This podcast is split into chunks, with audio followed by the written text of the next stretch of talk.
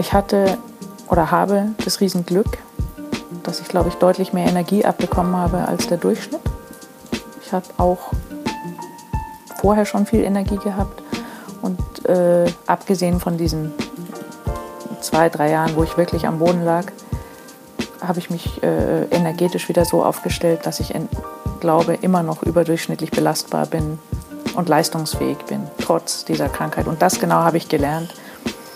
Und das war für mich auch die ganz, äh, ähm, das ganz große Glück, dass ich Hoffmann gemacht habe. Ohne Hoffmann wäre ich in die Falle getreten zu glauben, dass dank meiner Familie und äh, meinen Kindern und meinem privilegierten Lebensstil sozusagen ich da locker durchkomme. Und das war mir von Anfang an klar, dass das nur eine Sache ist zwischen mir und meinem Körper und dass andere mich natürlich auch motivieren und es ist eine schöne Begleiterscheinung, dann eine äh, Ehe zu haben und äh, drei Kinder.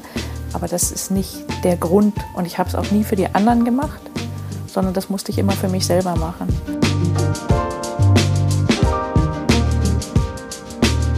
Herzlich willkommen zum Gefühlsecht Podcast mit Cesar Trautmann, Katinka Magnussen und unserem Gast und auch jetzigem Host momentan, Agneta Lansing. Wir sitzen in deinem wunderbaren Haus, was über 100 Jahre alt ist, in La Carrière, nahe der Schweizer Grenze. Und äh, hatten hier ein paar wunderbare Tage. Und ehrlich gesagt, ich saß am Pool und habe die ganze Zeit überlegt, wie kündige ich dich an, was sage ich? ähm, und da musste ich natürlich an unsere erste Begegnung denken, vor, Cesar, hilf mir, zwei Jahren? Vor zwei mhm. Jahren. Mhm. Vor zwei Jahren. Ähm, auf der silbernen Hochzeit von Michael und Cesar mhm. auf Mallorca und du saßt neben mir am Pool und ich dachte, Mensch, du, ähm, ja, du hast eine fantastische Ausstrahlung. Ähm, blonde, kurze Haare, das kennt man nicht bei vielen Frauen. Ähm, strahlst, wirkst. Und dann saßt du neben mir am Pool und dann hast du irgendwie angefangen, aus deinem Leben zu erzählen. Und ich weiß gar nicht, ob ich irritiert überrascht, ein Stück weit auch geschockt war, weil das, was du an Paket mitbringst, ähm, passt nicht zu deinem Äußeren. Ähm, du bist heute, eigentlich bist du Künstlerin, Fotografin, du arbeitest in London an der, du hast es gerade gesagt, Academy of Ancient Music. Ancient Music. Das ist eine Akademie eben für Barockmusik. Ja. Ähm, die versucht, äh, klassische Musik oder vor allem alte Musik, Barockmusik dem jüngeren Publikum näher zu bringen. Auch.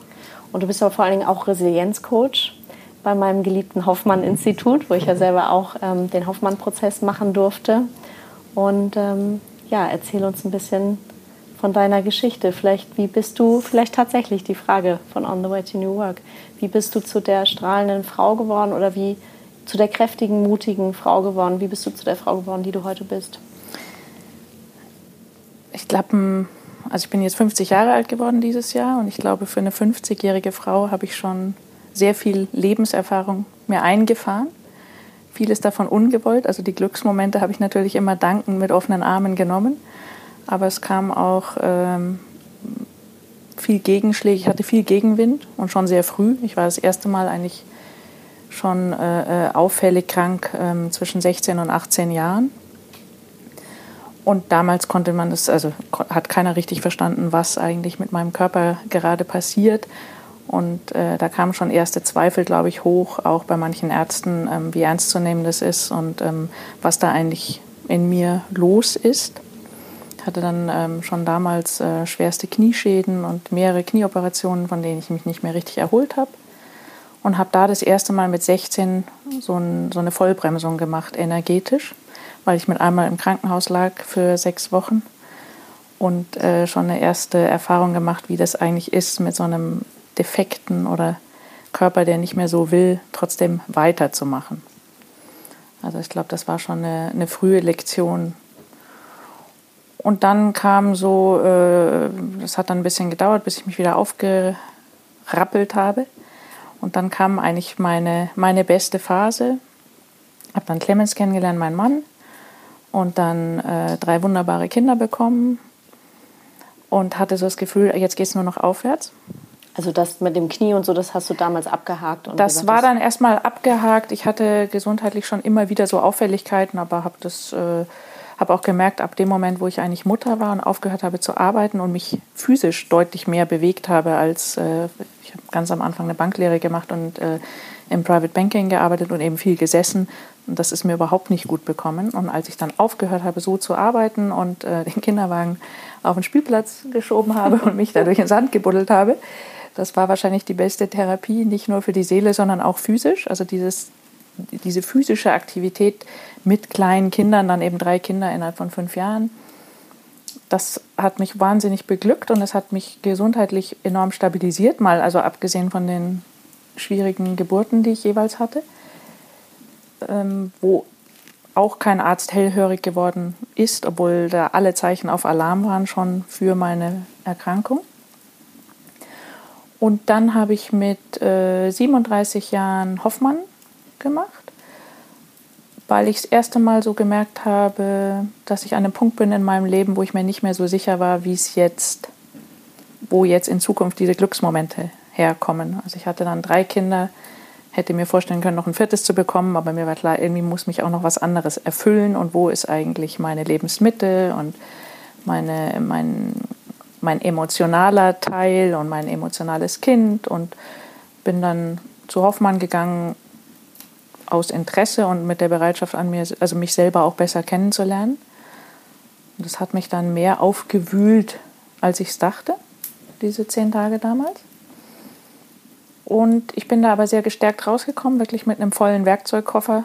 Aber eigentlich habe ich außer Schraubenzieher und Vorschlaghammer noch nie was in der Hand gehabt.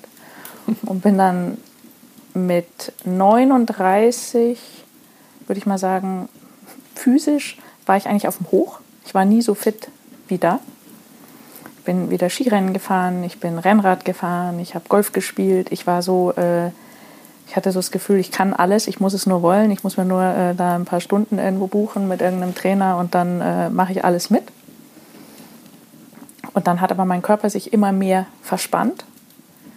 Das habe ich am Anfang aber gar nicht so gemerkt, weil ich auch so fit war und so zufrieden und glücklich damit war, dass ich das äh, einfach auch nicht gespürt habe, wie ich anscheinend schon an den Abgrund gekommen bin physisch. Und dann äh, rund um meinen 40. Geburtstag hatte ich dann erste wirkliche Einschläge, wo ich gemerkt habe, irgendwas stimmt hier nicht, also irgendwas ist nicht in Ordnung. Und dann hatte ich nach einer ausführlichen Cortisonbehandlung, weil ich eine Entzündung hatte in der Wirbelsäule, den totalen Zusammenbruch. Also weil dieses Cortison mein Immunsystem so geschwächt hat. Das war mir theoretisch klar, aber ich konnte mir dieses Ausmaß gar nicht vorstellen. Und dann kam es zum totalen Zusammenbruch. Und dann bin ich einfach nicht mehr aufgestanden. Also da ging wirklich nichts mehr. Und damit kam ich an einen ganz großen Wendepunkt. Und ich hatte das Glück, einen Mann zu haben, der mir geglaubt hat und nicht den Ärzten, die eben auch zum Teil den Kopf geschüttelt haben und eben mir unterstellt haben, dass ich nicht, dass es äh, mangelnde Lebenslust wäre oder ähm, eine Überinter ja, ja, das oder ist das Erste, was mir einfällt, wenn eine ich dich Überinterpretation oder zu schmerzempfindlich oder zu dieses, zu jenes. Mhm. Und ich habe weitergesucht und weitergesucht und hatte auch wirklich einige Konfliktsituationen mit verschiedenen Ärzten, wo ich mich so missverstanden gefühlt habe, aber ich konnte auch nicht richtig widersprechen, weil ich ja die medizinische Seite nicht kannte. Mhm. Ich hatte ja nur mein Gefühl und wusste, es kann einfach nicht sein, dass wenn ich äh, zehn Stunden geschlafen habe, mir im, nicht in der Lage bin, im Stehen die Zähne zu putzen, dann ist irgendwas in meinem Leben also da stimmt irgendwas nicht. Und habe dann weitergemacht und weitergemacht und dann kam ich über eine, ähm, einen Osteopathen, der mich zu einer, in eine Umweltklinik geschickt hat außerhalb von London, dann der Sache näher und dann wurde ich diagnostiziert und mit einmal war es allen Ärzten ganz klar, das ist Ehlers-Danlos-Syndrom. Und da gibt es verschiedene Typen und ich habe den vaskulären Typ, der eben durchaus lebensbedrohlich ist und wo die Lebenserwartung selten über 45 Jahre ist. Und das ähm, ist auf mich eingedonnert mit 40. Und das war auf jeden Fall lebensverändernd. Und dann magst du zwei Sätze sagen, was das ist? Also das vielleicht ganz eine, kurz für ähm, alle, die, das, die sich nicht auskennen. Das ist eine Bindegewebskrankheit und Gefäßkrankheit. Mhm. Wir haben in jeder Zelle, die in uns ist, Kollagen. Mhm. Auch Adern sind aus äh, Zellen und Kollagen. Überall ist Kollagen drinnen. Und das ist ein äh, ähm, man kann sich am besten vorstellen wie Lycra in einem Stoff. Also wenn du ein bisschen Lycra drin hast, dann ist das Ganze ähm, äh, stretchig, dann kannst du daran ziehen, ohne dass es reißt. Wenn mhm. das Kollagen oder das Leica weg ist, ziehst du und zerreißt es. Mhm. Dazu kommt es zu einer Hypermobilität. Mhm. Und damit ähm, so dann rückwirkend auch mein Knieproblem zu erklären, dass die Bänder so lax waren, dass die Kniescheiben alles reißt raus eigentlich es reißt nicht unbedingt, aber die Bänder äh, machen ihren Job nicht gut, weil das wie ausgeleierte Gummibänder sind. Die halten das Gelenk nicht zusammen und wenn dann die Kniescheibe raus will, dann hüpft die raus, dann luxiert die jedes Mal, mhm. wenn du eine kleine Fehlbewegung machst. Und das ist das, was mir eben passiert ist in meiner Jugend so oft. Und äh, in jedem Gefäß ist das aber drin und man wird sozusagen nach innen undicht. Aber jetzt nicht im schmutzigen Sinne, es ist nicht, dass es rausläuft, aber alle Nährstoffe gehen aus den Adern, aus dem Magen, aus dem Verdauungstrakt und die größte Gefahr ist, dass Herz oder Aorta reißen oder eine Gebärmutter bei einer Geburt. Oder ja, dass es einfach zu einer inneren Verblutung kommt äh, an einer Stelle. Und es ist eine enorme Neigung zu Krampfadern, zu, also zu internen auch. Und das muss embolisiert werden. Und das war ist sozusagen der Kollateralschaden. Heilen kann man das Ganze nicht. Das ist unheilbar weil es noch keine Methode gibt, wie man das Kollagen wieder in jede einzelne Zelle bekommt. Aber das ist, äh, macht sich im ganzen Körper bemerkbar und äh, führt zu einem sehr geschwächten Immunsystem. Und damit hat ein ganz großes Umdenken in meinem Leben angefangen. Ich hatte oder habe das Riesenglück, dass ich, glaube ich, deutlich mehr Energie abbekommen habe als der Durchschnitt.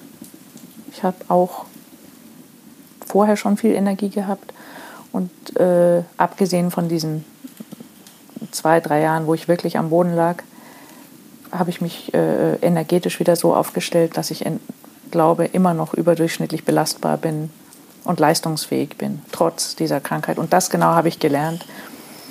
Und das war für mich auch die ganz, äh, ähm, das ganz große Glück, dass ich Hoffmann gemacht habe. Ohne Hoffmann wäre ich in die Falle getreten zu glauben, dass dank meiner Familie und äh, meinen Kindern und meinem privilegierten Lebensstil sozusagen ich da locker durchkomme. Und das war mir von Anfang an klar, dass das nur eine Sache ist zwischen mir und meinem Körper und dass andere mich natürlich auch motivieren und es ist eine schöne Begleiterscheinung, dann eine äh, Ehe zu haben und äh, drei Kinder. Aber das ist nicht der Grund und ich habe es auch nie für die anderen gemacht sondern das musste ich immer für mich selber machen. Und das ist eine bittere Erkenntnis. Und die Außenwelt, unsere Gesellschaft, sieht es nicht so. Also alle haben mir immer auf die Schulter geklopft und gesagt, ja, ja, klar. Und die Kinder sind bestimmt auch so stolz auf dich und du hast ja so einen tollen Mann. Und ähm, ähm, zum Glück ähm, äh, äh, tragen die dich da so. Und das ist ein Irrglaube. Und dem bin ich auch ein Stück weit auf den Leim gegangen, obwohl ich es ja schon wusste und hatte dann eben Infolgedessen bin ich meinem eigenen Spagat erlegen, ein Burnout vor sechs Jahren. Und das war wirklich gefüttert von der Rolle, die mir von außen suggeriert wurde, durch dieses so Aussehen wie eine starke Frau. Mhm. Ich weiß nicht, wie oft ich gehört habe, aber man sieht es ja gar nicht. Das, was ich vorhin auch angesprochen habe. Genau, was du gesagt hast. Die Leute sind dann immer ganz verwundert. Ähm, für mich ist es auch oft schwierig, das dann zu teilen, weil ich dann so ein bisschen das Gefühl habe, ich werde zur Drama Queen, wenn ich dann, wenn die mich gar nicht so sehen und ich sage, eigentlich bin ich übrigens auch schwer krank. Mhm. Und das ist eigentlich ein kleines Wunder, dass ich hier noch sitze. Ähm, und da für sich selber zu den richtigen Platz zu finden. Wo gehöre ich hin? Wer bin ich? Bin ich eigentlich stark oder bin ich schwach? Und am Ende ist es beides. Aber in dem Starksein ist verhältnismäßig einfach. Gerade in unserer Gesellschaft klopft da jeder auf die Schulter ich habe ja auch 18 Mal über die letzten zehn Jahre die Haare verloren, infolge von diesen ganzen Nuklearuntersuchungen und Eingriffen.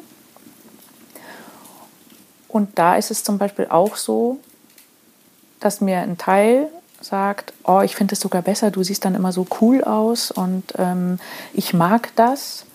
Ich persönlich mag es nicht so, weil es auch wirklich ungemütlich ist, weil es verdammt kalt ist und wer schon mal im Flugzeug mit einer Glatze unter einer Klimaanlage gesessen hat, der weiß, wovon ich rede mal ganz davon abgesehen, dass ich immer dann als Mann wahrgenommen werde, was auch nicht so einfach ist. Das kann ich an guten Tagen gut wegstecken, aber manchmal äh, auch gar nicht. Und äh, der andere Teil ist, dass es dann auch Menschen gibt, die sehen mich, wenn ich dann mit meiner Glatze komme und sagen, oh Mensch, tut mir total leid. Wenn es dir besser geht, dann melde dich und dann trinken wir mal einen Kaffee. Und das ist dann, mittlerweile habe ich den Mut, diese Menschen zu fragen, wie viel Haarlänge ich brauche, um mich für einen Kaffee zu, bei Ihnen zu qualifizieren. Oder wie gut es dir gehen muss. Ja, oder wie gut es mir gehen muss, dass wir uns treffen können. Warum können wir uns nicht treffen, wenn ich keine Haare habe? Oder wenn es mir schlecht geht. Oder wenn es mir schlecht geht. Aber dann wird es immer so interpretiert als Rücksicht auf mich. Und meine Energie und mein Tatendrang, die, die ich gar nicht kontrollieren kann. Also ich habe einfach ein inneres Feuer. Ich merke einfach, ich will noch was. Feuer ist ein ganz gutes Stichwort. Ich glaube, wir haben das am Anfang gar nicht gesagt. Wir sitzen hier nämlich im Herrenzimmer, im Kaminzimmer. Und ähm, passend für den Monat haben wir schon mal den Kamin angeschmissen. Also wenn es hier im Hintergrund rauscht oder knackt, dann knistert, seid, knistert, seid bitte nicht irritiert. Das ähm, ist das wohlige Feuer, an dem wir sitzen und davon schicken wir auch ein bisschen etwas durch die, durch die Leitung zu euch. Ähm, aber Agneta, zurück zu deinem Feuer. Ich habe dieses Feuer, ich habe einen unglaublichen Lebensdrang. Mhm. Der auch auf andere überhaupt überschwappt. Ja. Ich bin ein sehr kreativer Mensch. Ich kann gut allein sein. Und ich brauche auch viel Zeit für mich alleine, aber ich brauche auch sehr viel und sehr innige und intensive soziale Kontakte. Das ist ganz klar mein Lebenselixier. Ich bin nicht äh, jemand, der, in, also ich möchte mich nicht auf Dauer irgendwo zurückziehen und nur noch alleine sein. Ich brauche dieses Yin und Yang, ja, sowohl der, der, der, der Einsamkeit und diese Einsamkeit, die, da leide ich auch nicht, sondern da, da bin ich kreativ. Ich kann auch nur ähm, Kreatives kommt, fließt aus mir erst raus, wenn ich länger allein bin. Ich zeichne ja auch. Ich kann zum Beispiel nicht malen, wenn mir jemand zuguckt mhm. oder so in Gesellschaft und, und, und wenn das ständig kommentiert wird oder mich jemand fragt, was malst du denn jetzt? Dann ist erstmal ähm, die Hand gesperrt, dann, dann fließt es auch nicht mehr. Dann male ich erstmal gar nichts. Und aber das, äh, diese Verbundenheit mit Menschen, auch wie mit Menschen wie eine Cisa, die seit 23 Jahren eine wirklich enge Freundin von mir ist. Das ist das, was mich am Ende so bereichert und mich auch so füttert. Und ich merke so, da fühle ich mich immer wie so ein Durchlauferhitzer, äh, wie ich es dann wieder rausgeben kann, wie es dann an anderer Stelle wieder raussprudelt und wie ich dann auch wieder abgeben kann, ohne selber Energie zu verlieren. Mhm. Und das ist eine Kunst, das habe ich gelernt. Und meine Sollbruchstelle oder mein schwierigstes Mal von dem medizinisch Kranken äh, sozusagen von dem Teil abgesehen, ist mich nicht selber zu verheddern in der starken Rolle, die mir immer übergestülpt wird, sondern rechtzeitig vorher mich zu melden und zu sagen, jetzt, heute geht es mir nicht gut oder jetzt brauche ich das oder jetzt habe ich gerade eine schwierige Phase und da in die, sozusagen in die Selbstfürsorge zu kommen und das zu kommunizieren, weil ohne kommunizieren kann ich das auch nicht einfach nur durchziehen. Und auf dem Weg habe ich natürlich auch viele Menschen verloren, weil da kommt einfach nicht jeder mit. Also das ist schon was, ähm, das wäre eine Illusion zu glauben, dass man mit der richtigen Einstellung äh, äh, ja, da mit seinem uralt Freundeskreis durchkommt. Und zum Glück, und das große Glück habe ich, sind einige für mich erhalten geblieben aus, der, aus, meiner, aus meinem frühen Leben. Aber das sind die Geländegängigen. Viele haben sich irgendwann abgehängt, weil sie einfach ähm, das nicht verstehen. Und jedes Mal, wenn ich dann eine schwache Phase habe, eben sagen, ja, ist ja auch kein Wunder, du machst ja auch so viel. Und das ist eigentlich was, wo ich mich total verkannt fühle, wenn Menschen mir das immer wieder sagen, weil ich dann merke, die sehen nicht, wer ich bin. Ich habe so viele Ruhepausen.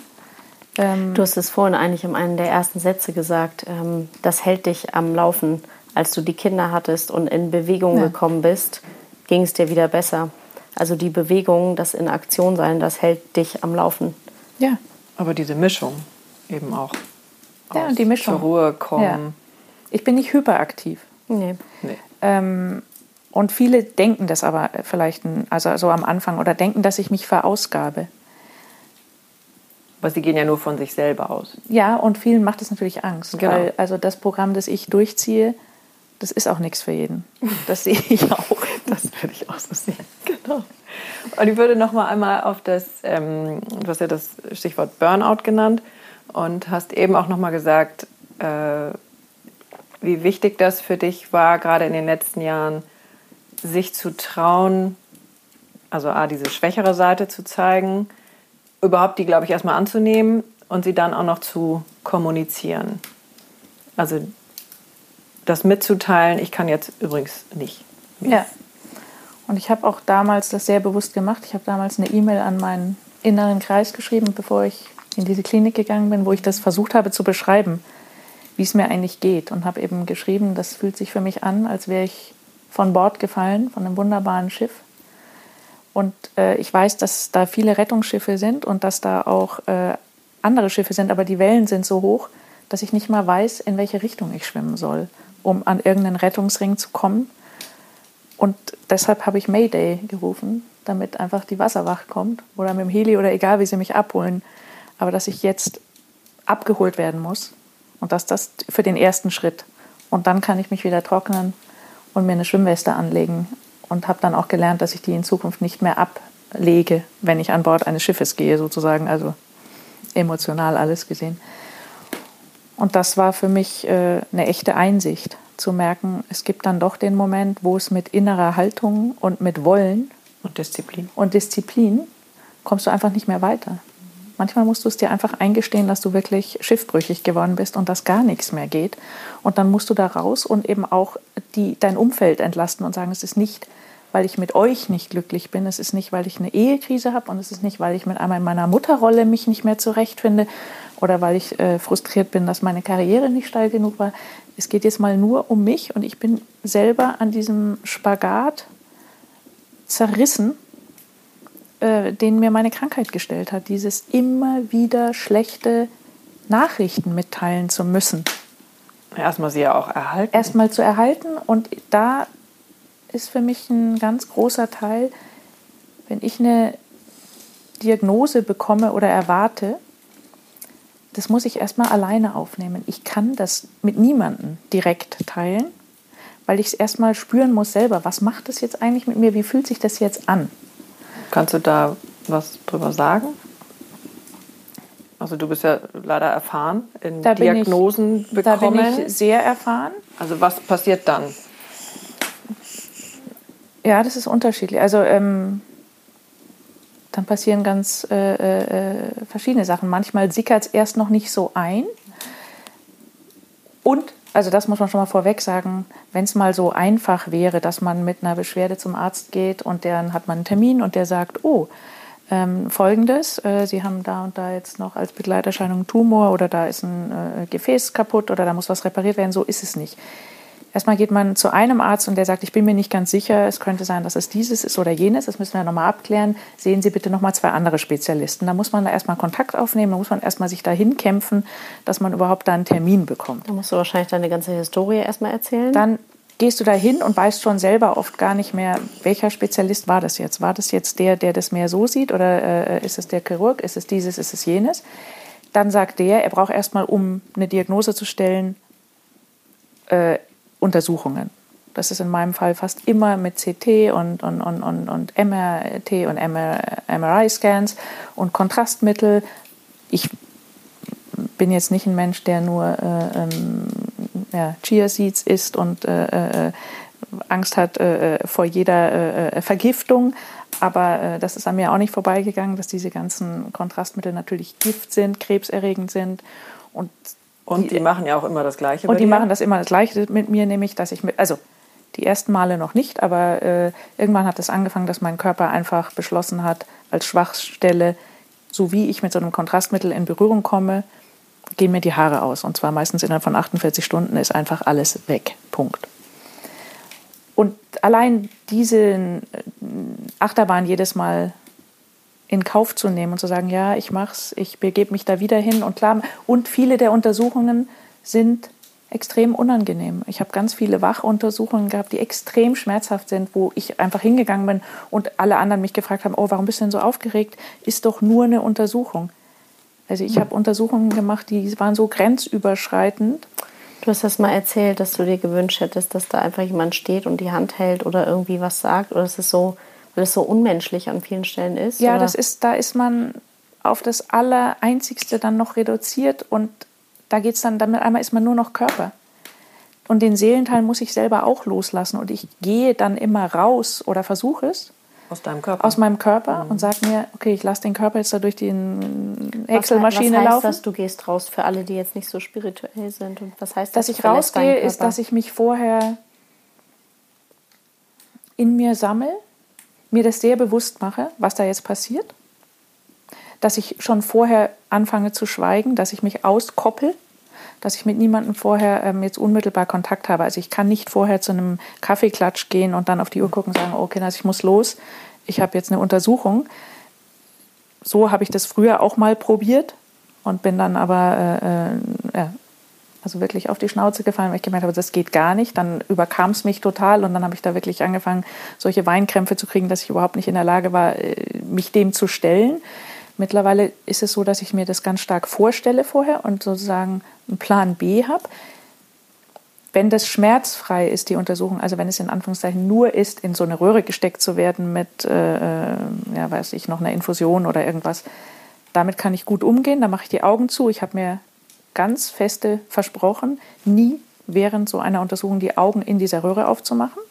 Das habe ich am Anfang auch ein paar Mal gemacht und das hat mich dann so geschockt, wie eng das da ist. Und dass ich mir dann, dann habe ich angefangen, darüber nachzudenken, was wäre denn, wenn es jetzt brennt und ich bin hier festgeschraubt auf diesem Tisch in diesem MRT-Scan, was wäre denn dann? Also das ist, kann ich eben nur von abraten.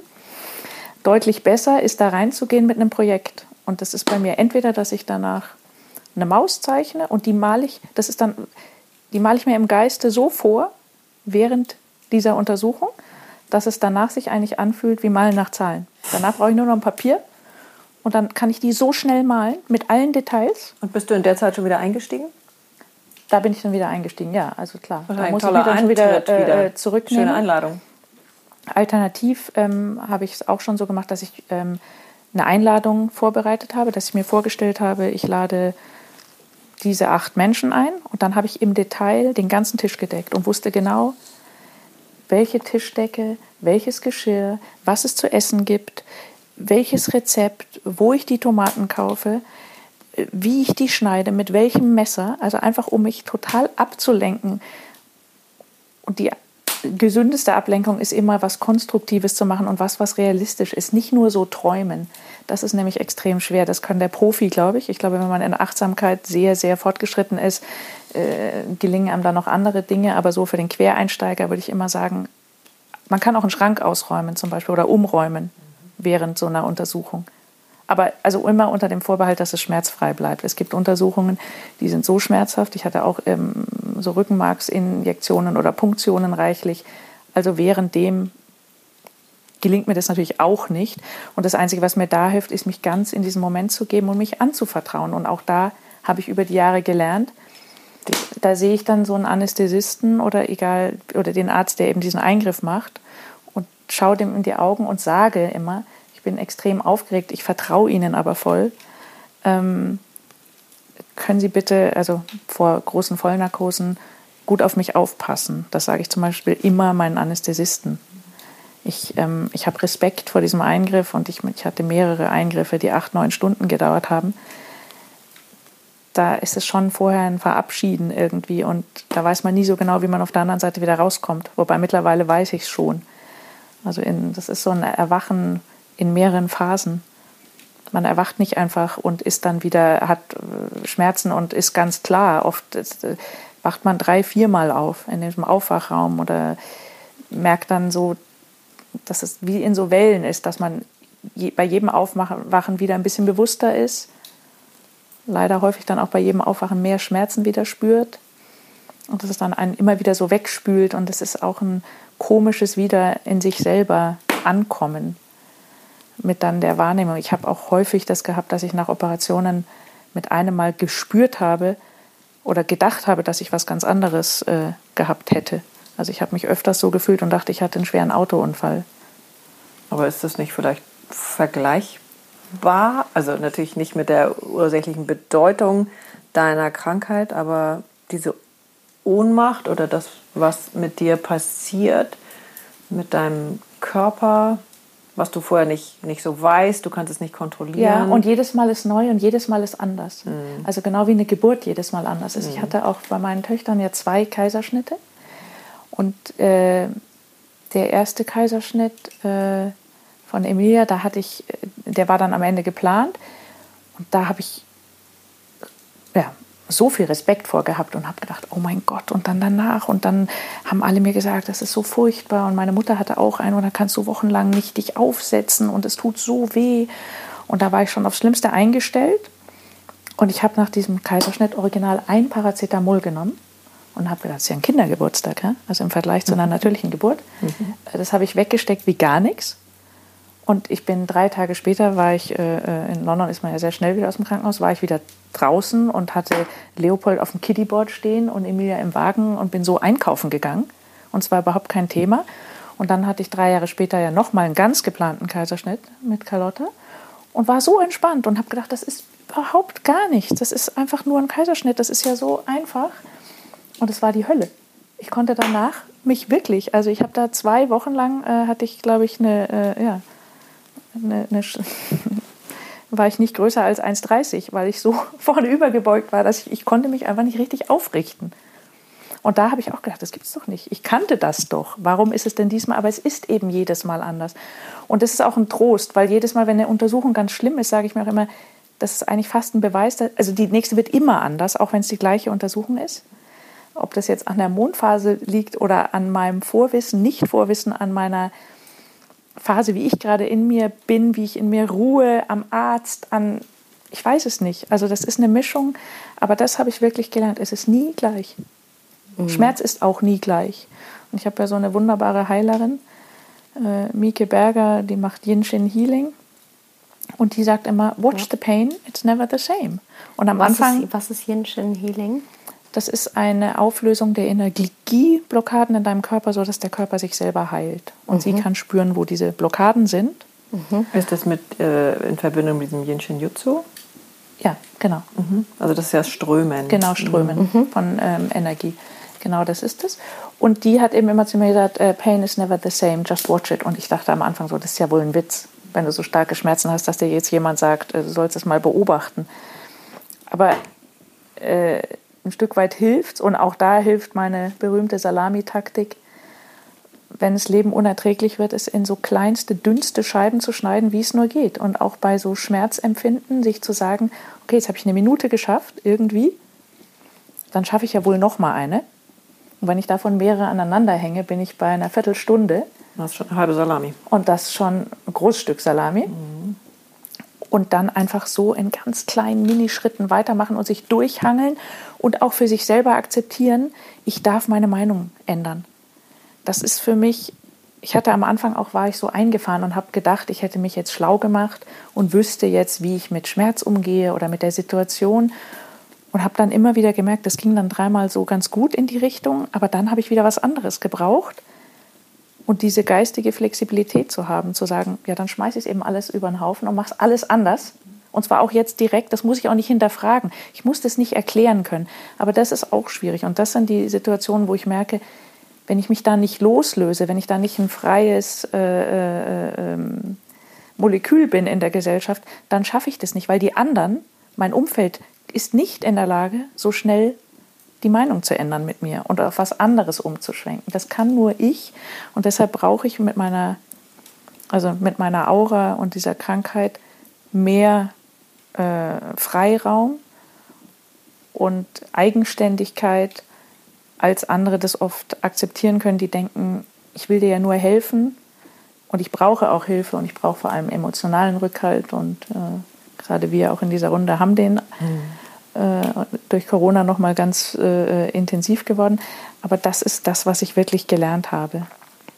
Ich kann mich auf mich verlassen dann kann ich auch im Außen aufnehmen und mich von außen noch weiter betanken lassen. Aber andere Dinge, es nimmt mir keiner was ab.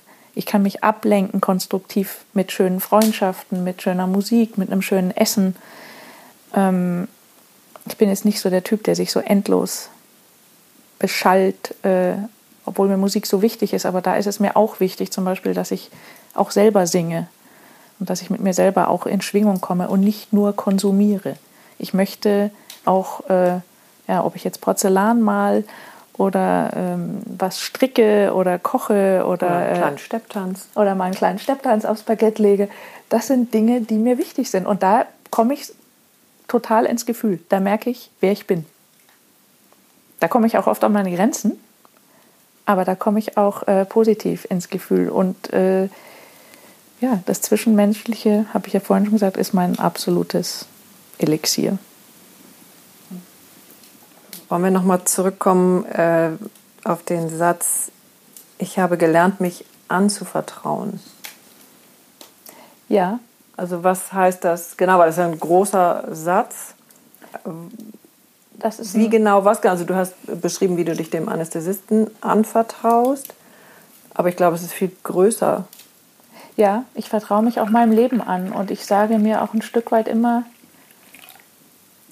ich habe noch ganz viel vor und das spüre ich, das muss ich mir nicht sagen, das spüre ich. Aber wenn es an einen Punkt kommt, wo es vorbei ist, also wenn ich merke, mein Körper kann wirklich nicht mehr, dann habe ich eigentlich mit mir abgemacht, dass ich dann loslasse. Also so dieses Klammern und ich habe ja ein ganz großes Problem mit diesem Image des Kämpfens. Also ich, ich reagiere wirklich allergisch, wenn mir jemand sagt, du Kämpferin. Mhm. Weil ich immer sage, dann, du siehst mich nicht. Ich bin nicht die Kämpferin, ich bin die, ich bin die, die Prinzessin der Akzeptanz. Also da habe ich eine Kompetenz in dem Annehmen und damit weitermachen. Aber von Anfang an habe ich mich gefragt, was soll ich, gegen was soll ich jetzt kämpfen? Gegen die Krankheit, die in jeder Zelle in meinem Körper ist, kann ich nicht kämpfen. Ich muss das annehmen und meinen Körper dafür wertschätzen, dass er so gut weitermacht. Und ich bin auch von ganz viel Ballast und Erwartungen befreit worden an meinem 45. Geburtstag, wo ich eben mit Burnout in der Klinik war und gemerkt habe, so, jetzt wird's, jetzt habe ich Luft nach oben. Ab jetzt schreibe ich mein Leben. Jetzt, jetzt gilt jetzt mein. Übernimmst du. Jetzt übernehme ich. Mhm. Jetzt bin ich von jeder Statistik befreit. Mhm. Dass eben mir gesagt wurde, in Frankreich hätten sie aktuell keinen Fall, der älter als 45 Jahre alt ist. Und ich gesagt habe, ich bin jetzt 45 und morgen 45 Jahre und ein Tag. Und hier bin ich. Und ich kann Fahrrad fahren, ich gehe zum Nordic Walking. Ähm, ich, ich, ich bin geistig voll auf der Höhe, ich kann alles aufnehmen, ich kann mir Sachen merken, ich, ich möchte noch neue Sachen lernen, ich mache weiter Ausbildungen. Wo ist das Problem eigentlich? Also ich habe mich befreit sozusagen von diesem Fluch und der Diagnose an diesem Tag. Aber bis dahin, und es war mir gar nicht so bewusst, bin ich da wirklich reingeschlittert und ich glaube, die Schlinge um meinen Hals wurde immer enger. Und es ist bestimmt kein Zufall gewesen, dass ich vier Wochen vor meinem 45. Geburtstag diesen Zusammenbruch hatte und an einem Punkt war, wo ich gemerkt habe, ich kann nicht mehr. Und es kam aus dem Nix über Nacht. Also ich habe vorher habe ich mir vorgestellt, ein Burnout ist sowas Schleichendes und auch sowas Physisches. Das war wie ein ja, wie ein Erdrutsch und also dieses Wort freier Fall, das habe ich da wirklich verstanden, was das meint. Ich bin gefallen, gefallen, gefallen und ich bin nicht aufgeschlagen und habe gedacht, wie, wo geht's? Ich habe nichts mehr gespürt. Ich habe nicht gespürt, ob ich Hunger habe. Ich habe nicht gespürt, ob ich müde bin. Ich bin ins Schwarze gefallen. Und ich habe morgens überlegt, das war so der letzte Gedanke, den ich hatte, ob ich jetzt erst dusche oder erst frühstücke. Und beim nächsten Mal was wahrnehmen, war es halb sieben abends. Und ich kann dir nicht sagen, was ich gemacht habe. Ich weiß es nicht. Und ich bin drei Tage so gestürzt. Und ich habe damals hatte ich eigentlich eine Psychotherapeutin und ich habe die nicht mehr angerufen, weil ich nicht wusste, was ich sagen soll. Ich war in so einem, ja, ich bin wie gefallen, als wäre ich in so eine Gletscherspalte irgendwo reingetreten und weg war ich. Bis ich dann gemerkt habe, ich muss mir jetzt, ich muss mich jetzt irgendwie an irgendwas festhalten. Und dann habe ich meine Therapeutin angerufen und die hat dann gesagt, ich soll bitte direkt kommen. Dann bin ich zu der gegangen und die hat mich gesehen und hat mir direkt gesagt, das ist eine Erschöpfungsdepression und zwar eine ganz schlimme, also das ist eine, ein Burnout ist eine Erschöpfungsdepression. Und an dieser Stelle auch nochmal, ein Burnout ist nichts Schickes und ist keine Managerkrankheit. Und Burnout ist, sind auch nicht die Menschen, die sagen, ich kann nicht Nein sagen, ich mache immer zu viel, das ist was anderes. Ein Burnout ist wirklich auch dann äh, eine. Ja, dadurch kann man ja auch in die Erschöpfung kommen. Genau, dadurch also, kann man da hinkommen, aber ja. das reicht nicht. Also für, eine ja. wirkliche, für ein wirkliches Burnout kippt dann auch die, mhm. die Chemie im Körper, dass einfach der Körper es nicht mehr schafft, so viel Serotonin herzustellen und, und äh, da muss dann auch im Regelfall chemisch einmal nachgeholfen werden, zumindest damit es wieder anspringt. Das ist ähnlich wie wenn jemand anämisch ist. Das ist, ähm, kann man in der Gesprächstherapie dann irgendwann auch nicht mehr Was lösen. Was ist anämisch? Blutarm. Also wenn du an einen Punkt gekommen und genau so ist es, da ist dann irgendwas chemisch so ins Ungleichgewicht gekommen, dass man eben Hunger und Schlafen gar nicht, dass man Wach- und äh, Schlafphasen nicht mehr richtig unterscheidet. Und es gibt Menschen, die dann nur noch schlafen oder Menschen, die überhaupt nicht mehr schlafen. Aber dein, dein ganzes äh, äh, autoimmunes System kommt total aus den Angeln oder aus, läuft total aus der Bahn. Und ja, als ich das gehört habe, diese Diagnose, war ich eigentlich total erleichtert und habe gedacht, ah, das hat einen Namen, das gibt's, dann kann man ja auch was machen, dann ist alles gut. Dann habe ich mich da total eingelesen und ab da war ich eigentlich schon wieder in konstruktiven und dann bin ich noch in die Klinik und das hat mir auch gut getan, weil es wirklich ein totales Mal auf Null stellen war und ich mich aus meinem Leben verabschiedet habe für sechs Wochen von allem. Alle Pflichten, Telefon ausgestellt, vorher allen Bescheid gesagt, ich bin für nichts ansprechbar für die nächsten sechs Wochen und für nichts mehr zuständig. Ich gebe jetzt mal alles ab und muss mich jetzt um mich kümmern. Ich bin jetzt mal weg, aber ja, also richtig weg. Und da habe ich mich wieder total zusammengebaut und äh, ähm, aufgebaut und kam da extrem gestärkt raus. Was war das Schönste da? Das Schönste war eigentlich, äh, da gab es eine Gruppe Posttrauma, dass ich umgeben war von lauter Menschen, die auch schon so schwere Schicksalsschläge hinter sich hatten und keiner gesagt hat, oh, das hätte ich ja nicht gekonnt und du bist ja so stark und ähm, sondern dass wir da alle saßen und ich mich da auch zum ersten Mal wieder so 3D gespürt habe und gemerkt habe, okay, und nicht im vergleichenden Sinne. Ich habe mir da nicht gesagt, ach, im Vergleich zu den anderen ist es ja ganz gut. Aber ich habe gemerkt, ich bin hier in einer Gruppe und wir nehmen uns alle ernst. Und äh, das Schöne in so einer Gruppe ist ja, dass nicht alle am gleichen Tag einsteigen. Viele waren ja schon wieder kurz vor Austritt und ich, die haben so locker dann mittlerweile und gefasst und befriedet über ihr, ja, ihre Depression oder ihren, ihren Zusammenbruch gesprochen, dass ich gesehen habe, oh ja, das ist ja wunderbar, dann gibt es ja doch einen Weg raus. Also die haben es mir ja gerade vorgemacht und das ist, war so authentisch, weil wir das auch auf so einer ähm, ganz ehrlichen, offenen enttabuisierten äh, äh, Ebene da geteilt haben. Und das hat mir unglaublichen Mut gemacht. Die zu sehen, da wusste ich dann, okay, das schaffe ich auch, das, das kann gehen. Und ein ganz wichtiger Teil da ist ähm, äh, konstruktive Beschäftigung und Ablenkung und Achtsamkeit. Aber eben auch das. Ähm, aber das konntest du ja vorher, hast du das ja auch ganz vorher, gut gemacht. Also aber da habe ich es dann noch mal mehr perfektioniert und mir noch mal mehr bewusst gemacht, was das doch das bewusster. Wunder, das bewusster noch gemacht. Ja. Dass wenn ich ähm, zum Beispiel Zwiebeln schneide mit einem extrem scharfen Messer äh, und mir vornehme, ich schneide es heute in ganz kleine Stückchen, währenddem ich schneide, werde ich nicht gleichzeitig ein Problem wälzen. Und das ist ein Riesenwerkzeug, zu wissen, mhm. wenn ich mich mit was beschäftige. Das ist auch der Grund, warum Extremsport so attraktiv ist, weil viele Menschen nur so, wenn sie in, in, von der Brücke sich stürzen, an einem Bungee-Seil oder über einen Grat abgeseilt gehen, wissen, dass sie mit einer sicher, also zuverlässig mal abgelenkt sind und im Hier und Jetzt sind, weil sie da sein müssen, weil es sonst gefährlich ist. Und wenn ich mit so einem scharfen Messer eine Zwiebel schneide, dann weiß ich das. Das muss ich mir nicht vorher einreden. Das weiß mein Körper. Achtung, hier jetzt nicht die Fingerkuppen abschneiden. Und hast du noch äh, Kontakt, also wahrscheinlich weiß ich jetzt nicht, mit der Gruppe, also die so viel ja. Heilung gegeben hat? Also hast ja. du die als WhatsApp-Gruppe und. Zum Teil, ähm, ja. Also mit zwei, dreien habe ich noch sehr intensiven Kontakt. Ja. Okay, weil das stelle ich mir vor, dass das eben enorm wichtig ist, das zu halten, weil das natürlich im Außen kriegst du ja solche solcher Art Gruppen äh, kannst du ja kaum. Also das wäre irgendeine Art Selbsthilfegruppe auch. Das war, glaube ich, auch, auch mal ein Thema, ne? Ja, mir wurde vorgeschlagen, mhm. dann für diese Klinik eine Selbsthilfegruppe zu leiten. Und was mich davon abgehalten hat, war, dass es eben dann immer nur für eine Stunde oder anderthalb oder vielleicht auch zwei Stunden. Naja, und ist. du wärst auch wieder die Starke. Und ich wäre ein Stück weit in, in der Verantwortung, genau. wobei ich das jetzt bei Hoffmann auch bin, aber sagen, anders. Das ja jetzt ja. auch. Aber, und das liegt mir deutlich mehr, ich bin ja mehr so fürs äh, Grelle und Intensive. Mhm. Wenn ich dann mir sozusagen diese Mühe mache und mit jemand arbeite, dann brauche ich auch eine gewisse Intensität. Und ich weiß aus eigener Erfahrung, wenn ich mit jemandem spreche oder auch jemand coache eine Stunde und der geht danach wieder nach Hause und räumt erstmal die Waschmaschine auf, aus und kocht oder äh, geht danach wieder zurück zum Arbeiten, dann ist es was ganz anderes, als wenn ich mich zehn Tage oder acht Tage irgendwo hinbegebe Klar. und sage, ich, Tag und Nacht beschäftige ich mich mit meiner Problematik und bin zu allem bereit. Da kann man mit einer ganz anderen äh, Hingabe und einem anderen Tiefgang arbeiten.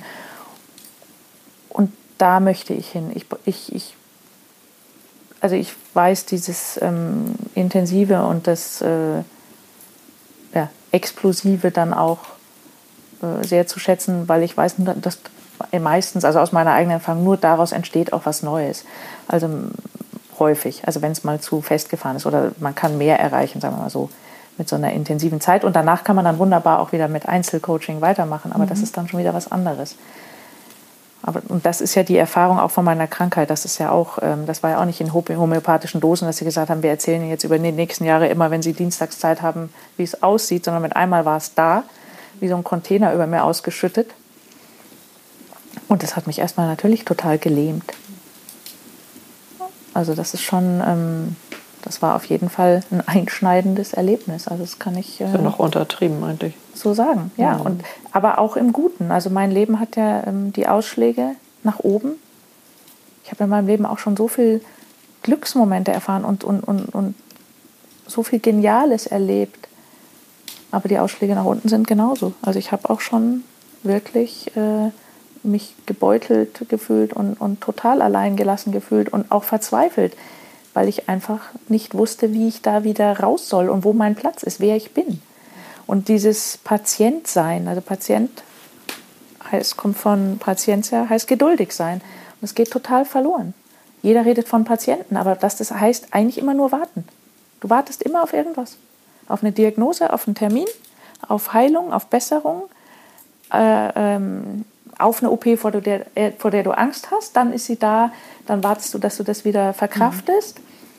Dann wartest du auch oft auf Unterstützung, auf Anerkennung, auf Liebe, auf gesehen werden, gefühlt werden. Es ist eine einzige Warterei.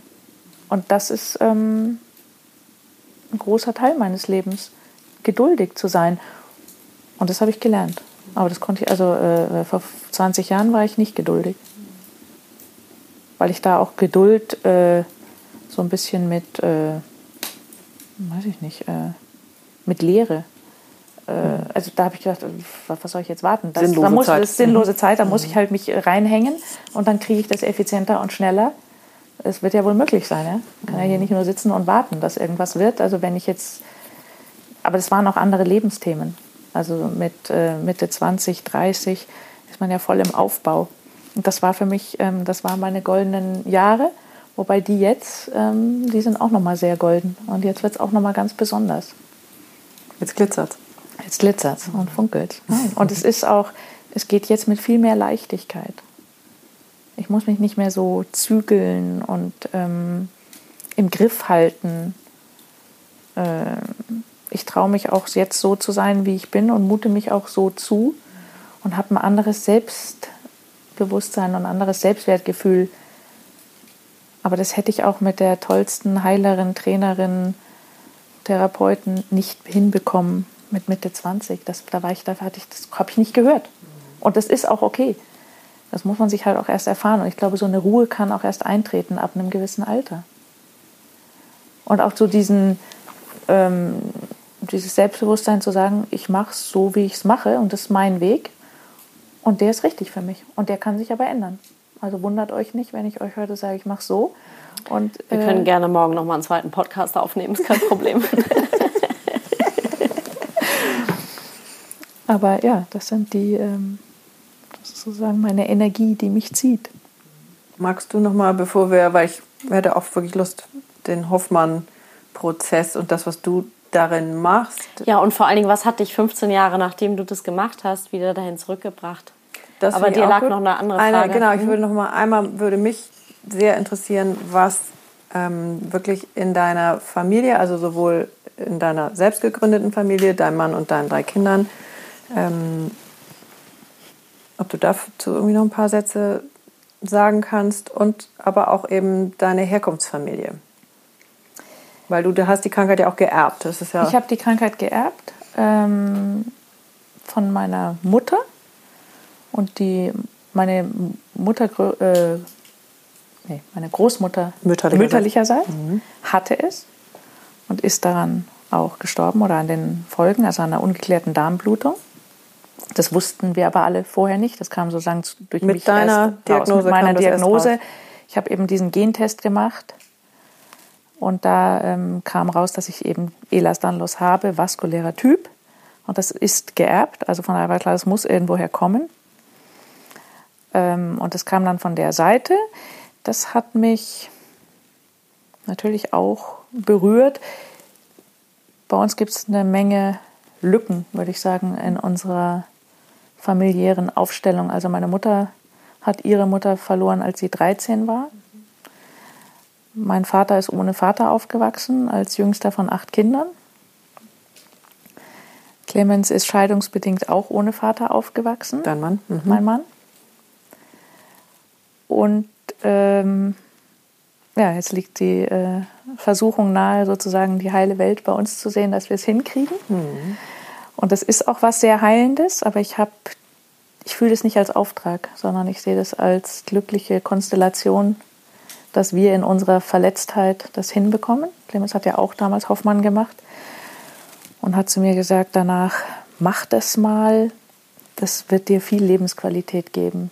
Mich- Und das befriedet mich und ich glaube, es wäre verdammt gut, wenn du es auch machen würdest, damit wir einfach ähm, unsere Elternrolle klarer sehen und bessere Eltern für unsere Kinder sind. Und das habe ich äh, gehört, aber irgendwie eigentlich eher überhört, weil ich auch nicht den, ein bisschen Leidensdruck äh, muss man schon haben, man muss schon irgendwie motiviert sein, bevor man sich in dieses Seminar anmeldet, irgendwas verbessern zu wollen. Ja. Also es ist kein Schnupperkurs. Äh, Und das ist keine Thalassotherapie, wo man sagt, total, das ist nicht ein Seminar, wo man sich berieseln lässt, sondern da ist Eigen, also das Eigen Einbringen und die, die Bereitschaft hinzugucken Hinzufühlen. und hinzufühlen und auch Sachen zu entdecken, die grenzwertig sind. äh, Also ganz klar, da kommt man doch auf jeden Fall raus aus der Komfortzone, früher Ja. oder später in diesem Prozess von Bob Hoffmann. Und als ich dann so weit war, als ich zurückkam, das erste, was ich ihn gefragt habe, ist gesagt, wie konntest du so lange das aushalten, dass ich das nicht gemacht habe? Also umgekehrt. Ich glaube, ich hätte ihn vorgefahren und hätte ihn wirklich bekniet, dass er es im, direkt im nächsten Programm macht. Kann hätte- ich sehr nachfühlen. ja, ich habe gesagt, das kann doch nicht sein, dass du so lange mit mir da geduldig gewartet hast. Und ja, jetzt sehe ich es auch. Und ich habe da in meiner Mutterrolle und in dem, was ich in meinen Kindern auch auslöse, habe ich da ganz viel gelernt. Und äh, was ich aber auch gelernt habe, ist, dass es unvermeidbar ist, dass meine Kinder natürlich auch Defizite haben werden und da bitte auch gerne mal hingehen dürfen. Und die werden die gleichen Bedürfnisse haben wie ich.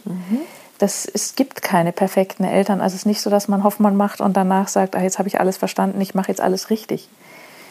Und äh, was für mich jetzt auch, also jetzt sehe ich es ja sozusagen von der anderen Seite, aber irgendwie macht man ja auch jedes Mal nochmal den Prozess mit, weil ich ja auch von vorne bis hinten da dabei bin. Und mein Allerschönstes ähm, ist eigentlich, sind die Übertragungen.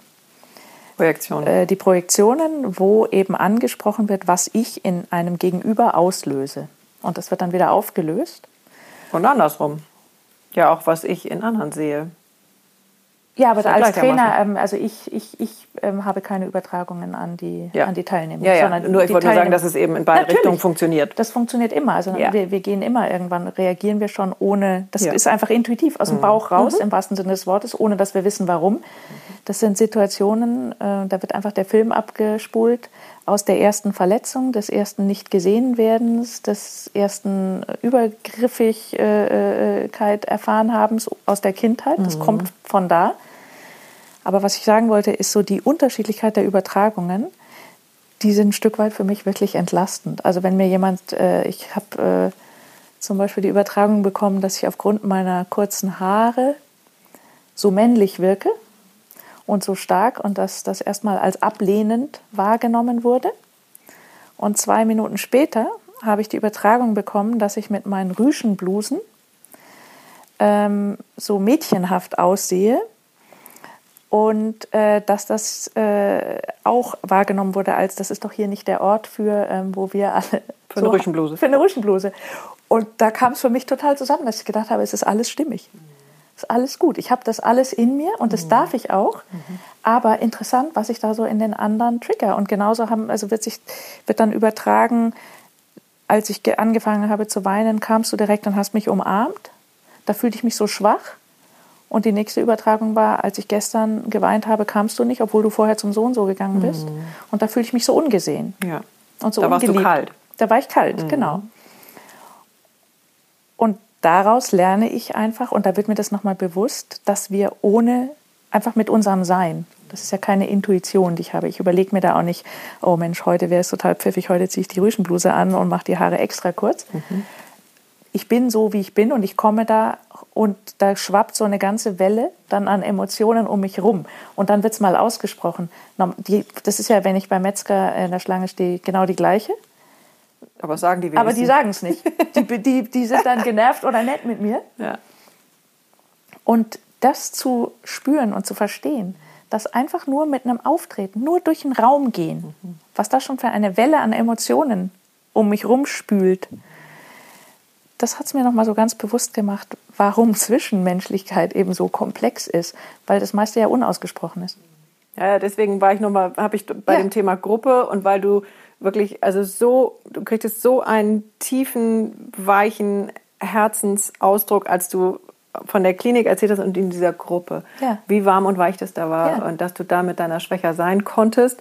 Und das kenne ich natürlich auch ja. aus meinen eigenen äh, Gruppenerfahrungen, äh, dass mir das dann irgendwann jemand sehr konkret gesagt hat, sorry Baby, aber in jede Gruppe, in die du kommst, läuft sofort innerhalb von einer Zehntelsekunde die Übertragung in Richtung deiner eigenen Gruppe, also Familie, aus der du kommst. Ja. Also deswegen hatte ich auch nochmal gefragt, wie ist deine eigene Familie damit umgegangen? Ähm, ja. Aber. Und, ähm, habe ich den Faden verloren? Also wir waren bei. Ach so, ja. Also unser Familienmotto, also von Clemens den Kindern und mir, ist mhm. unser selbst gegründetes, dass wir uns wirklich groß auf die Flagge schreiben. Also hätten wir ein Familienwappen, würde da drauf stehen, no matter what. Diese bedingungslose Liebe und eben wirklich zu sagen, egal was ihr auch verbockt habt oder wer was hier macht, in erster Linie ist diese bedingungslose Liebe und dann versuchen wir da gemeinsam rauszukommen.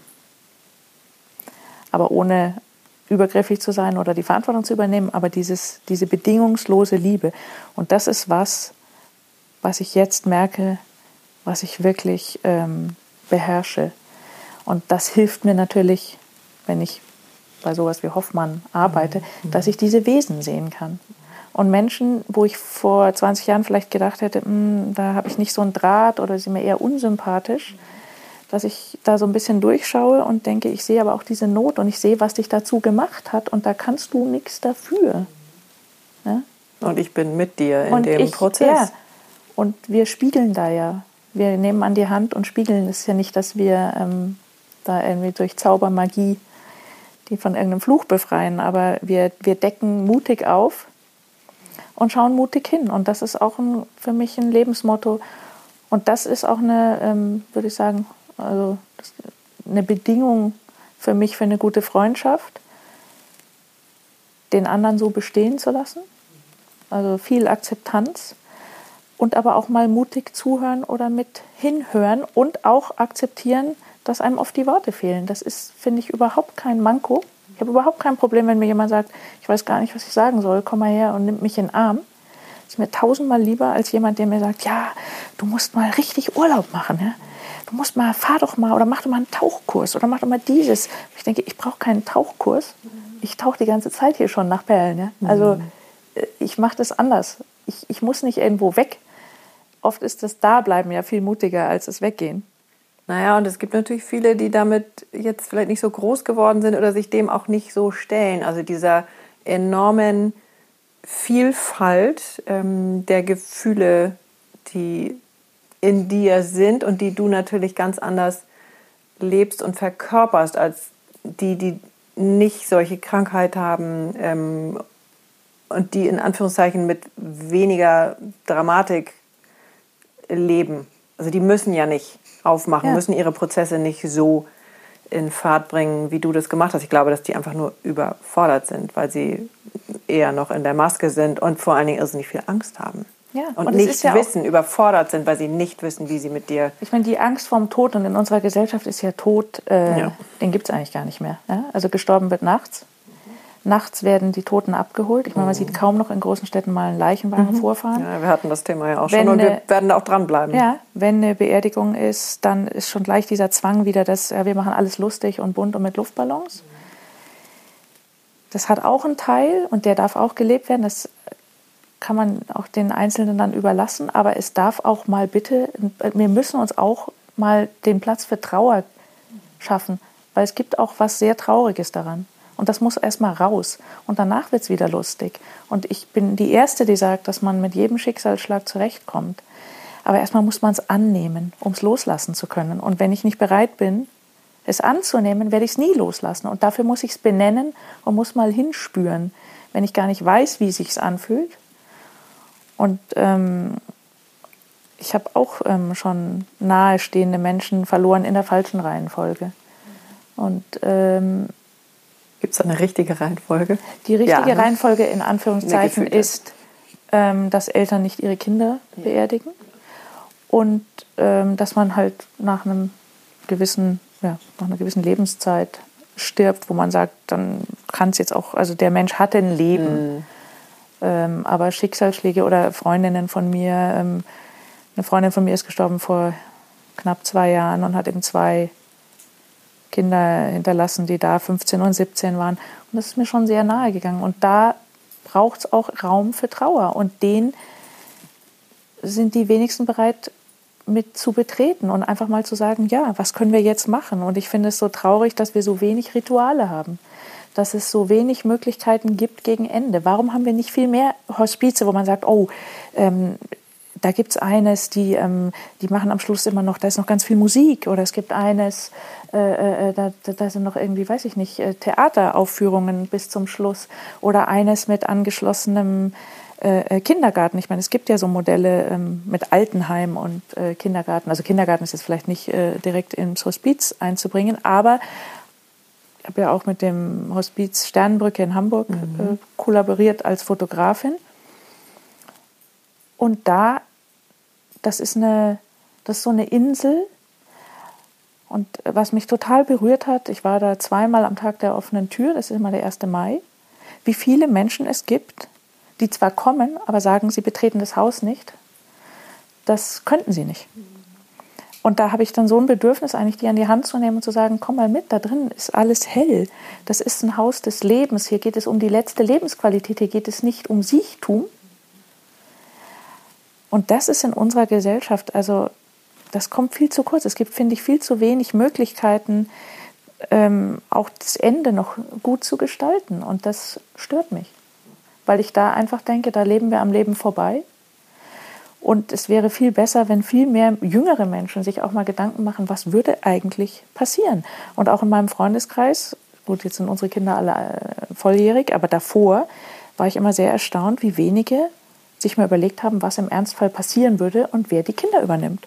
Das ist so naives, so ja, da wird dann schon, also wahrscheinlich meine Eltern oder vielleicht meine Schwester. Das ist was ganz Komplexes. Das muss man mal ansprechen und wirklich durchsprechen und sagen, bist du dir sicher? Weil darauf möchte ich mich eigentlich verlassen können. Und in dem Moment, wo ich das nämlich geregelt habe, bin ich von einer riesen Last befreit. Und dann kann man das den Kindern auch mal sagen und sagen, du übrigens, wenn wirklich mal was wäre. Und schon bevor ich krank war, habe ich meinen Kindern immer mitgeben wollen, es gibt so viele gute Menschen und ich bin nicht die Einzigste, Einzige, die ähm, äh, sich um dich kümmert oder für dich da ist. Ich bin deine Mutter und natürlich ähm, habe ich damit eine ganz besondere Rolle. Aber es gibt noch ganz viele andere, die dir auch ähm, äh, auf deinem Lebensweg ganz wertvoll werden. Und war da auch nie eifersüchtig, genau aus dem Grund. Und mir ist auch immer klar gewesen, dass meine Kinder äh, da noch stehen und nicht verunglückt sind. Das ist nicht, weil ich so eine tolle Mutter bin und alles im Griff habe und immer überall über sie so gut gewacht habe, sondern weil wir einen verdammt guten Schutzengel haben. Ich meine, ich will gar nicht wissen, wie oft wir um ein Haar an irgendwas vorbeigeschrammt sind. Weiß ich nicht. Und für mich, ja, in dieser Phase, als ich mich auch sozusagen damit angefreundet habe oder musste, dass ich jetzt so eine Krankheit habe, die, ähm, die so schwerwiegend ist, habe ich auch den Tod mir mal angeschaut und diese Endlichkeit für mich total akzeptiert und dann aber zur Seite gelegt und gesagt, gut, aber ich weiß ja nicht wann. Und ich hatte irgendwann mal ähm, eine Situation mit der Carlotta, die total verzweifelt war und gesagt hat, ähm, sie würde, also sie muss mich was fragen, aber sie hat irgendwie so rumgedruckt und hat es nicht rausbekommen. Und es wäre was ganz Schlimmes passiert heute in der Schule. Und ich sagte, was ist es denn? Ja, die so und so hat sie gefragt, ob ich sterben muss. Und da musste ich wirklich lachen. Und habe ich gesagt, ja klar. Gut, naja. aber, aber wir alle. Ja. Und da war Carlotta dann einmal so ganz befreit und so, ach so, ja, stimmt. Mhm. Also das ist genau, das, genau so ist es. Die Leute fragen wirklich auch so, kann man daran sterben? Oder musst du sterben? Werde ich manchmal gefragt, wo ich denke, ja, du nicht oder was? Haben sie dir was anderes erzählt? Weil dann würde ich dir jetzt gerne schon mal sagen, das mhm. kommt auf dich auch zu. Mhm. Unabhängig davon, ob du jetzt eine Krankheit schon benannt hast, irgendwann, mhm. auch bei tollster Lebensführung und äh, Bio-Eiern, irgendwann passiert es.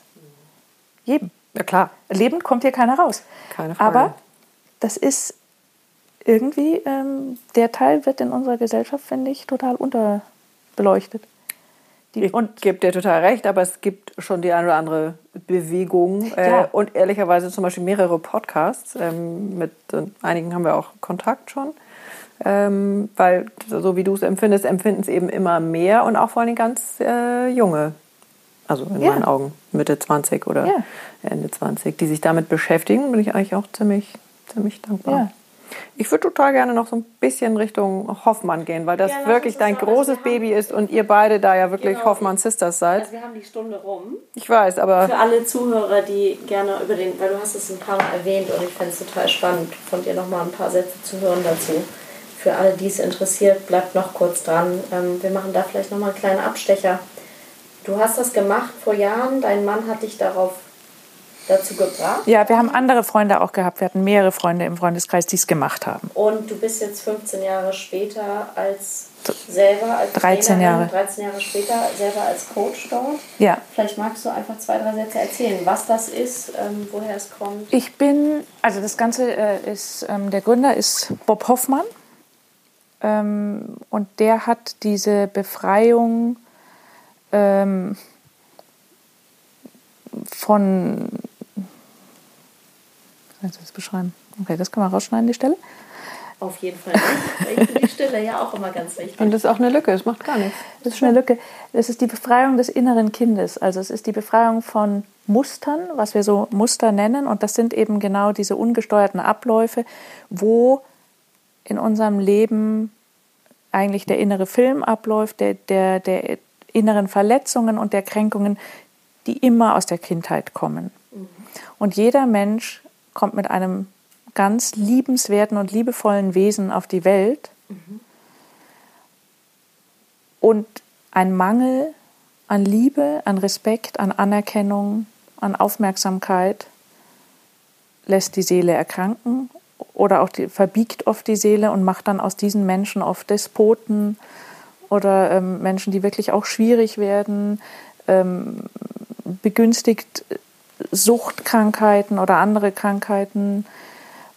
Und das Hoffmann-Prozess ist eine Möglichkeit, mit der äh, Aufarbeitung und der Entdeckung erstmal und der Anerkennung von diesen Mustern sich davon zu befreien das Kernthema ist aber die, das Befrieden mit meiner Vergangenheit, egal wie sie war, egal wie schlimm meine Kindheit war, dass ich mich davon befreie, indem ich es eben auch erst nochmal benenne und es dann loslasse und mich dann auch nicht mehr in der Zukunft schütze und sozusagen damit rechtfertige und sage, ich bin eben so, weil ich hatte es ja auch früher so schwer, sondern die Verantwortung für mich selber übernehme und sage, unabhängig davon, was mir widerfahren ist, habe ich auch die Möglichkeit, damit Frieden zu machen und jetzt konstruktiv nach vorne zu gehen. Und es geht um das Hier und Jetzt.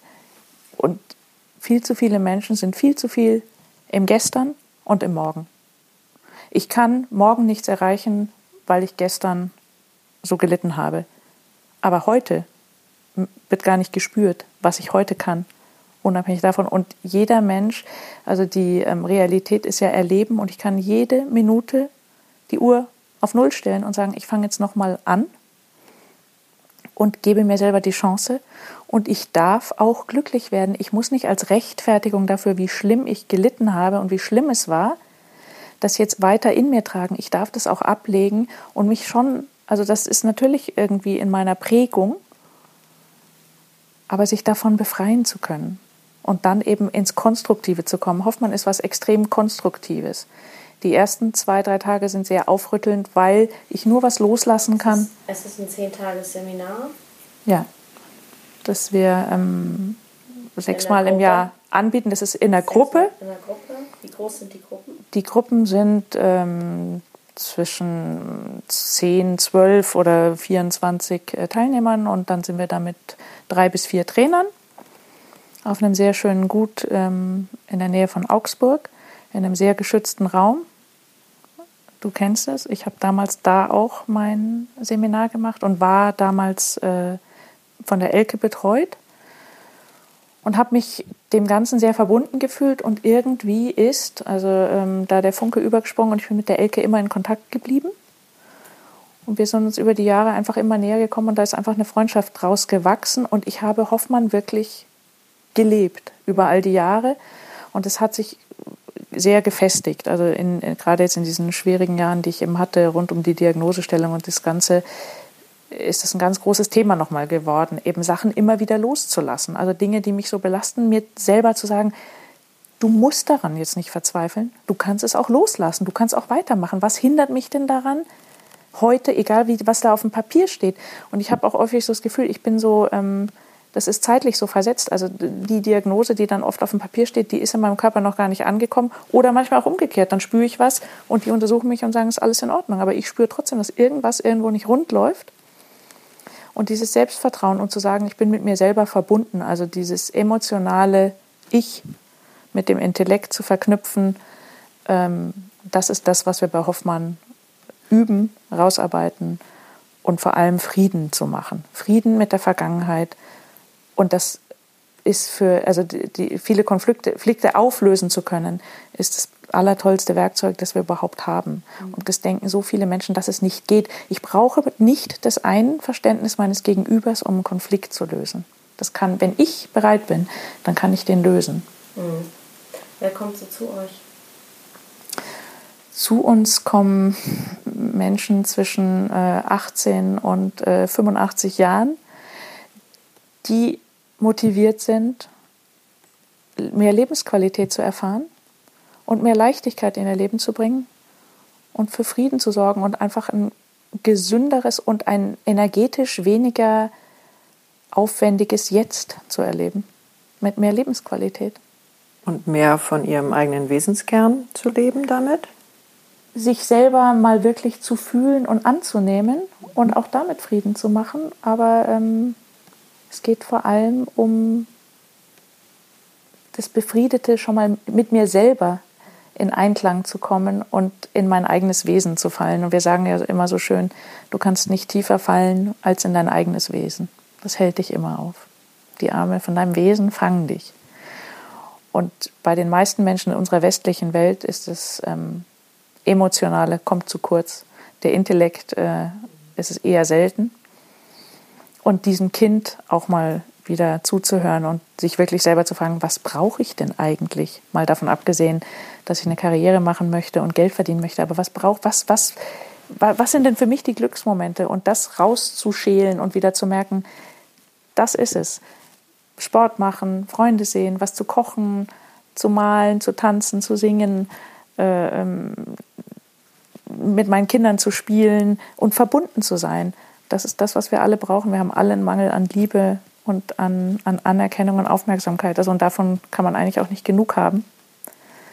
Und äh, je mehr Menschen in der Lage sind, auch wieder was abzugeben, desto hoffnungsvoller bin ich eigentlich auch für eine bessere Zukunft und für eine leichtere und für, für mehr Standfestigkeit. Denn die rauen Zeiten kommen so und so in jedem Leben. Gibt es mal Rückschläge. Und die Menschen, die sagen, dass bei ihnen alles glatt ist. Also für die freue ich mich ein Stück weit und gleichzeitig weiß ich, dass die wahrscheinlich in ihrer Wahrnehmung fehlen die Spitzen nach oben und nach unten. Also nur ein Mensch, der auch wirklich weinen und leiden kann, kann sich auch richtig freuen, beziehungsweise nur die Menschen, die mit Freunden oder mit Familie mal einen richtigen anständigen Lachkrampf kriegen, wo sie sich gar nicht mehr beruhigen können. Das sind auch die, die im Zweifel ein gebrochenes Herz haben und mal richtig leiden, wenn sie jemand verlässt. Aber das eine geht mit dem anderen einher und das ist, das sind die Bandbreiten unserer Gefühlswelt. Und die Menschen, die so wenig leiden, die freuen sich auch so, also wahrscheinlich entsprechend weniger. Und von daher bin ich äh, durchaus in der, also willens, das in Kauf zu nehmen, auch mal ein bisschen mehr zu leiden, weil ich weiß, ich habe auch so unglaublich geniale Momente in meinem Leben und ich habe schon so viel gelacht und Humor ist für mich auch ein ganz großes Thema. Das unterschreibe ich sofort. Du bist eine der lustigsten Personen, die ich kenne. Also ich müsste ziemlich lange überlegen, ob ja, mir noch auch. jemand einfallen würde. Ja, ich auch, tatsächlich. Können wir unterschreiben hier. Unterschreiben Sie hier. genau. Gibt es noch was, was raus möchte?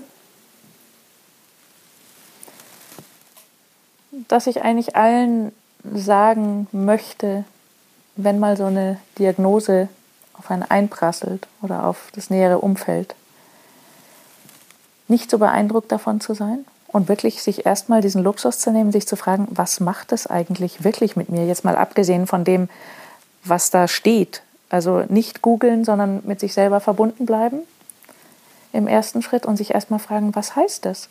Und wer sagt denn, dass ich damit nicht weitermachen kann?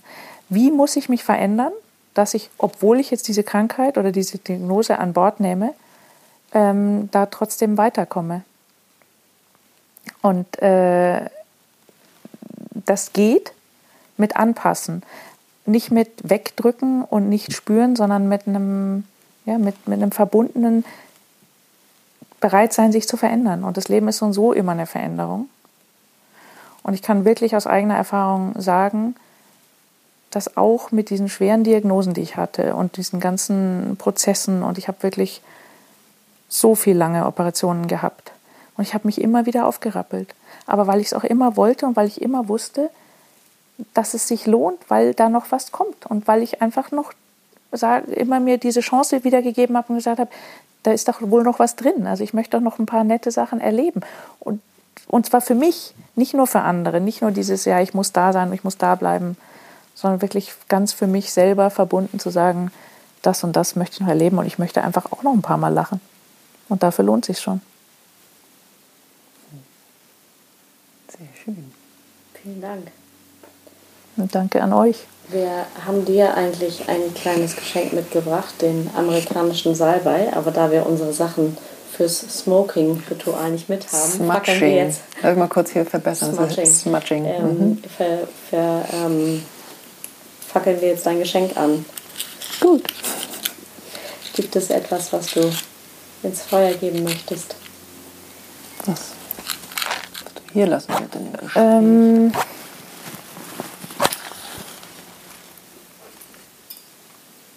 die Angst oder die, ähm, den, ähm, die Unsicherheit vor weiteren äh, schlechten äh, Diagnosen. Die gebe ich ins Feuer. Und dann darf ich mir was nehmen, oder? Ja, immer. dann nehme ich mir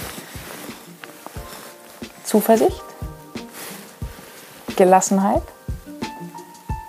und Geduld, damit ich weiter so ein guter Patient bin. Vielen Dank. Vielen Dank